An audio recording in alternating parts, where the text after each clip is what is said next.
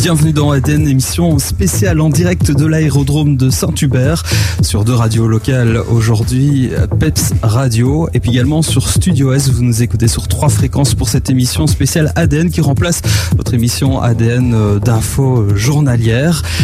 Pour euh, m'accompagner durant cette émission, j'ai le plaisir d'accueillir un fidèle au poste de nos émissions, Marc Duchesne. Bonjour Marc. Bonjour, bonjour à toutes, bonjour à tous. J'espère que vous allez bien. C'est vrai qu'on est en direct ici à Saint-Hubert. On est très heureux de retrouver l'endroit puisqu'on était déjà venu auparavant. Chaque fois, on est bien accueillis et en plus, le cadre est magnifique, quelle que soit la météo. On voit que les forêts ardennaises sont fantastiques et être dans un écran de nature comme celui-ci, c'est toujours un plaisir de pouvoir collaborer avec une grande manifestation sportive et on va en parler tout de suite. Effectivement. Et puis voilà, on a pris l'antenne un peu plus tard aussi, les aléas du direct, comme on dit, les Eh aléas de, de la technique. Euh, mais on est bien là avec un programme très riche puisque, bah, comme vous l'avez dit, euh, Marc, on va parler de ce championnat de Belgique de vol à voile dans le détail avec différents invités.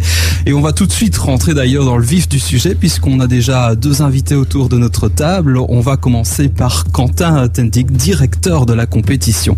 Bonjour Quentin. Bonjour, bonjour à tous. Alors Quentin, euh, je propose euh, de rester dans les généralités pour introduire euh, cette compétition. Le championnat de Belgique de vol à voile, en, quelques mots, c'est quoi? Ça se déroule cette année du 22 au 30 mai. Oui, donc c'est une compétition, comme vous l'avez dit, qui, commence, qui a commencé le 22 et qui terminera le 30, qui est une journée de backup. Alors en quoi ça consiste? C'est une compétition qui rassemble 39 participants divisés dans trois classes différentes. Alors chaque classe a son épreuve du jour et donc euh, doit réaliser une certaine tâche qui euh, représente une certaine distance qui est de chaque fois plus de 100 km minimum. Et c'est la personne qui va le plus rapidement, qui fait la meilleure performance, qui euh, remporte la compétition. Alors en tant que directeur, j'imagine que pour vous, c'est aussi un réel challenge au quotidien puisque vous êtes notamment dépendant de la météo. Très dépendant de la météo. Pour l'instant, on n'a pas énormément de chance, mais on a déjà réalisé une épreuve euh, qui est valide pour les trois classes, à savoir qu'il en faut trois pour que le championnat soit valide. Donc on espère que d'ici dimanche, on aura euh, deux autres jours minimum pour pouvoir réaliser cette compétition au bout. On fait peut-être un point sur les premiers jours. Ça s'est bien déroulé. Oui, très bien, très bien. On a eu euh, pas, de, pas de chance pour le météo samedi, mais dimanche, nous avons euh, fait la première épreuve qui s'est très très bien passée. Euh, euh, voilà, on a eu de la chance avec la météo en fin d'après-midi. Le matin, on était un peu... on n'était pas encore sûr que ça allait se passer. Moi, j'ai une question concernant justement cette belle compétition. C'est de niveau national belge, mais est-ce qu'elle compte aussi, je dirais, à l'international, cette compétition? En effet, en fait, toutes les personnes qui participent ici peuvent, euh, par après, en fonction des points qu'ils ont accumulés, euh, postuler pour passer euh, du côté championnat d'Europe, voire du monde. Donc, on a ici des anciens champi- champions du monde qui participent à cette compétition également pour l'instant. Alors, on va un petit peu gratter quelque part sur justement cet aspect-là.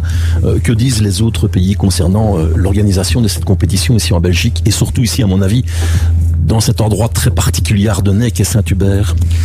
Euh, je vais avouer qu'au niveau international, j'ai pas énormément d'écho, mais je sais que l'année passée, il y a eu des championnats qui se sont faits en France également dans le même cadre. Donc, euh, je sais pas en dire beaucoup plus que ça, vu qu'en plus on est fort fort dépendant du Covid et euh, qu'on a énormément de restrictions qu'on essaie de respecter au maximum. Et euh, comme tout le monde sait, pour l'instant, dans chaque pays, il y a ses règles et c'est difficile de savoir exactement quelles règles, qui a quoi, etc. Quoi. Alors on pourrait penser à monsieur, madame, tout le monde qui, se- dit, euh, compte fait, euh, j'irais bien m'inscrire moi pour faire une compétition comme ça. Alors est-ce qu'il y a un âge minimum, un âge limite, euh, etc., etc. Alors- Quelles sont les modalités en fait? Euh, alors, d'abord, il faut euh, faire sa licence de planeur. Donc, euh, pour faire sa licence de planeur, on peut commencer déjà à partir de l'âge de 14 ans. Euh, à savoir que le premier lâcher solo sera entre 15 et 16 ans. Sinon, tous les autres vols seront accompagnés d'un instructeur. Il faut, il faut avoir au moins 45 vols en planeur et une quinzaine d'heures au total avant de pouvoir passer sa licence. C'est accompagné d'un examen théorique. Par après, il faut commencer à accumuler des heures, à apprendre à voler ce qu'on appelle en campagne, donc quitter la zone de Saint-Hubert et aller plus loin. À savoir que des planeurs, quand on a une bonne météo, peuvent faire jusqu'à 800, 900, 1000 km sur une journée et revenir à Saint-Hubert. Donc euh, voilà, donc il faut pas mal d'entraînement, pas mal d'heures avant de se lancer dans une com- compétition comme celle-là. Mais elle est ouverte. euh, On a des participants qui sont qui ont moins de 18 ans ici. Qui La Belgique, ça représente à peu près, hein, en gros, hein, combien de pilotes de planeurs? Oh, on- Ici à Saint-Hubert, on est déjà à 150, 200 facilement. donc dans toute la Belgique, on peut estimer un bon millier. Déjà pas mal quand même. Hein, pas mal, hein, ouais. le vol à voile, c'est un, une belle activité sportive. Hein, euh, à peu près 1000 personnes dans le pays. C'est vrai que ça, ça demande de l'espace, ça demande du matériel, ça demande évidemment un écolage particulier, des modules de formation, certainement des choses aussi pour recycler peut-être les gens, etc. Par après. Bref, c'est quand même un engagement, un investissement personnel pour pouvoir être pilote. Mais quand vous allez vous piloter, qu'est-ce que vous vous dites ah moi, euh, quand je vole, je déconnecte complètement. Donc je suis aussi bien pilote avion que pilote planeur. Et euh, c'est ce que j'aime bien appeler mon moment détente. Il faut rester concentré, mais on profite de la vue, on profite euh, du silence en planeur, à savoir qu'il n'y a plus que le bruit du vent. Hein.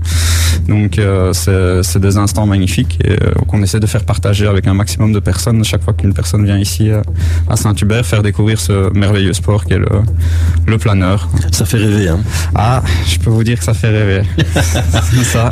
Alors, Jonathan, on vient de parler de la compétition. Il est bon aussi de parler de où ça se passe et qui est en poste, en responsabilité pour pouvoir donner un lieu à cette compétition. Et c'est justement votre invité. Effectivement, on va accueillir Jean-Charles Van der Villen qui est commandant ici à l'aérodrome de Saint-Hubert. Bonjour Jean-Charles. Bonjour, bonjour à tous. Alors, quel est votre rôle euh, de manière générale au quotidien De façon très générale, donc sur la plateforme, on s'occupe de la gestion opérationnelle de l'aérodrome. Hein, donc, c'est dans, on s'occupe dans le respect de la législation aéronautique, donc de faire respecter ses règles, mais aussi on s'occupe de tout ce qui est administratif et, et, voilà. Puis on s'occupe aussi de l'entretien des pistes, des hangars et de toutes les infrastructures sur euh, sur la plateforme. En tant que commandant, je dirais commandant de base, hein, parce que c'est un peu, c'est un peu ça quelque part. Est-ce qu'il y a des fois que le commandant de base dit non? Ah ben il faut pouvoir dire non, c'est pas toujours évident, hein, puisqu'il y a forcément cette volonté de, voler, d'y aller, d'avancer. C'est euh, euh, c'est pas toujours évident, mais bien évidemment il faut dire non. Parfois il faut dire non, et tout ça dans le respect de la législation aéronautique. Bien sûr. Alors justement, c'est certainement un travail à temps plein, ce, ce job d'être ici, quelque part, le patron de l'endroit où tout se passe. Exactement. Ceci, je ne suis donc je suis le commandant principal. On a quand même trois commandants suppléants et deux agents de piste. Hein. Donc euh, voilà. Histoire de prendre de temps en temps des vacances. Voilà, exactement. Mais on, ne peut pas, voilà, bien évidemment, on ne peut pas assurer 7 euh, jours sur 7, hein, puisque l'aérodrome est ouvert 7 jours sur 7 et, et, surtout en, haute période comme comme pour le moment, ben on est ouvert à partir de 8h30 jusqu'au sunset, donc jusqu'au coucher du soleil. Et effectivement, ce sont des, c'est une, ce sont des, une plage d'ouverture qui est assez grande et, euh, et donc voilà, il faut pouvoir assurer effectivement un service aussi d'information aérienne qu'on fait et qui est très importante et je pense fort appréciée sur la plateforme. Alors, vous nous confirmez ou pas, je pense que l'aérodrome ici à Saint-Hubert est le plus haut en altitude de Belgique, civil.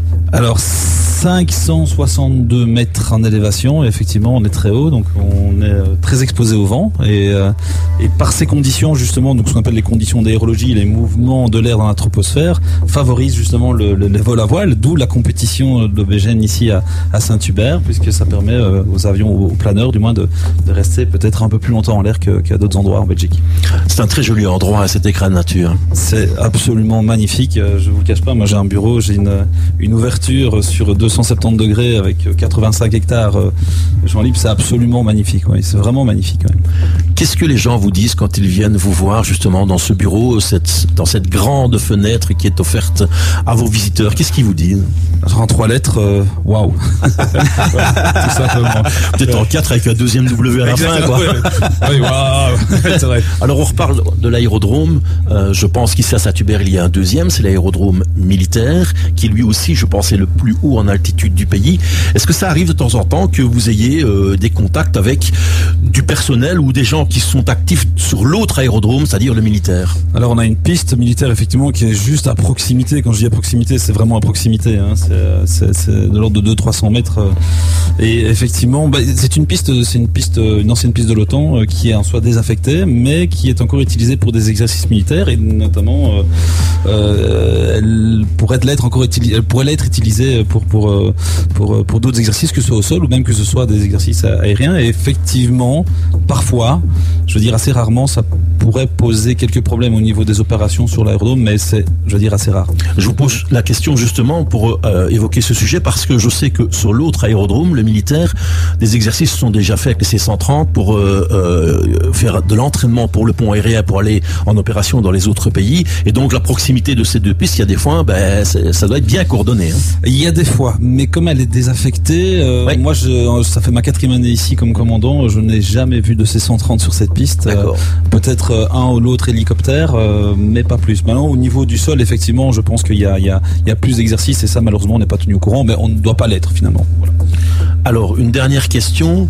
Euh, en dehors de votre fonction, euh, quand vous venez euh, juste pour le plaisir de, de, de vous promener, qu'est-ce que vous regardez Au loin? Vous regardez la nature tout près? Quel est, quel est votre point de vue préféré en tant qu'homme qui regarde, je dirais, son endroit de travail mais sans y travailler?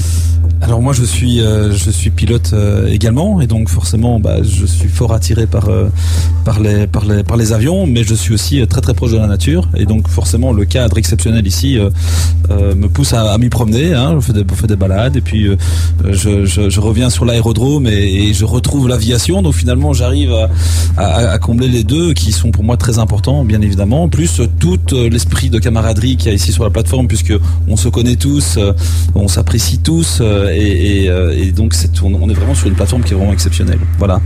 Je vous remercie. Jonathan. Oui, une dernière question euh, pour le commandant de l'aérodrome de Saint-Hubert.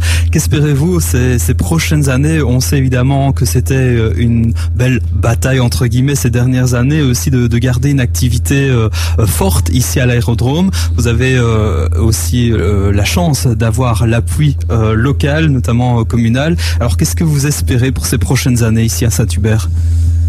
Alors la pérennité, bien évidemment. Donc euh, on est sur une, enfin je pense que on est sur une, une, pente qui est assez positive dans la mesure où euh, il y a de plus en plus d'intérêt pour la plateforme de Saint-Hubert et c'est une très très bonne chose. Alors effectivement, nous sommes très très bien euh, euh très bien épaulés par l'exploitant qui est la commune de Saint-Hubert euh, qui suit qui qui a un grand intérêt pour la pour la plateforme et, et je pense qu'il y a une très très bonne collaboration avec eux. Donc voilà, donc on est vraiment on est vraiment sur une bonne voie. Et moi je suis vraiment très content. Voilà, avec de nombreuses Euh, on espère aussi euh, retrouver euh, un autre événement que vous aviez habituellement, plutôt sur l'été. Alors oui, c'est vrai que ça, on est malheureusement Covid, Covid oblige. C'était un peu difficile de planifier un événement tel que l'aérodrome en fait, qui s'était tenu, enfin que, que, j'organisais en 2018 et en 2019. 2020, malheureusement, il n'a pas eu lieu. Alors nous organisons quand même un autre événement qui est peut-être un peu plus petit, qui est un, qui est un, événement qui permet aux pilotes de décoller à, à 5 heures du matin, donc en fait au, lever du soleil. Euh, et, et, ce, ça se tiendra le week-end du, du, du, 26 et 27 juin. Et je pense que c'est une première sur la plateforme de Saint-Hubert. Je pense que ça va faire plaisir à beaucoup de monde. Et, euh, et, voilà, donc ce sera une première pour pour pour pour moi et pour, beaucoup de monde, mais mais en tout cas, on, y travaille pour que ce soit un, événement qui, qui soit une, belle réussite. Jean-Charles Van der Villen, merci pour l'interview. Merci aussi à Quentin Tendic qui est avec nous euh, juste avant. On vous encourage à vous connecter sur les réseaux sociaux Facebook et Instagram du Centre national de vol à voile ainsi que sur le site cnvv.be pour obtenir plus d'informations. On se retrouve dans quelques instants sur Studio S et sur Peps Radio pour parler encore de ce championnat de Belgique de vol à voile. Saskia arrive dans quelques instants avec Dans ma tête.